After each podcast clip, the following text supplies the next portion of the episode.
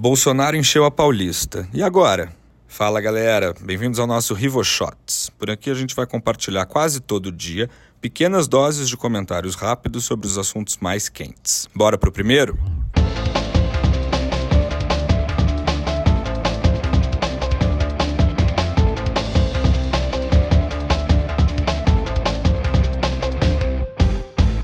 A manifestação em defesa do ex-presidente Jair Bolsonaro no último domingo aqui em São Paulo deixou muita gente com o cabelo em pé, principalmente no Palácio do Planalto. Bolsonaro não conseguiu levar um milhão de pessoas para a Avenida Paulista, é verdade. Mas levou muito mais gente do que os governistas imaginaram que seria possível, provando assim que o bolsonarismo, ao contrário do que diz grande parte dos analistas limpinhos da mídia tradicional, segue muito vivo no Brasil. Brasil esse que segue absolutamente fraturado, como provou o ato em favor do ex-presidente. Tanto é verdade que é praticamente unânime a avaliação de que as últimas declarações antissemitas do presidente Lula inflaram o número de manifestantes no ato. Afinal de contas, até Lula comparar a guerra na faixa de Gaza com o Holocausto judeu, não havia fato novo contra ele que endossasse a participação de pessoas que não necessariamente apoiam Bolsonaro, mas abominam o atual presidente. Ele deu motivo e as bandeiras de Israel no evento provaram isso. Elas não são uma novidade em eventos da direita brasileira, isso é verdade. Mas uma matéria do Estadão indicou que os ambulantes venderam três bandeiras de Israel para cada uma bandeira do Brasil. Não é coincidência.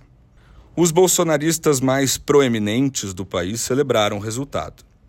Governadores e parlamentares alinhados com Bolsonaro ficaram entusiasmados com o comparecimento.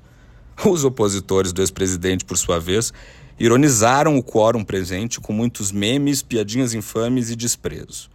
Se é acusação de recebimento, eu não sei. O que eu sei é que não me parece fazer sentido menosprezar uma demonstração de apoio popular como a desse domingo. Até porque, se a manifestação de ontem era de apoio ao ex-presidente Bolsonaro, ela não contou com a maioria das pessoas que não apoiam o ex-presidente, mas, como eu disse, abomina o presidente Lula. E não são poucas essas pessoas.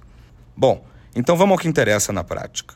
Depois do ato de ontem, a situação jurídica de Bolsonaro muda?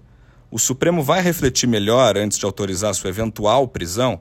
É claro que não, e Bolsonaro sabe disso.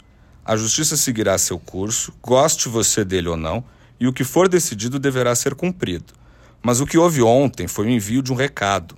Bolsonaro não está sozinho ou isolado, como pensam os governistas mais delirantes.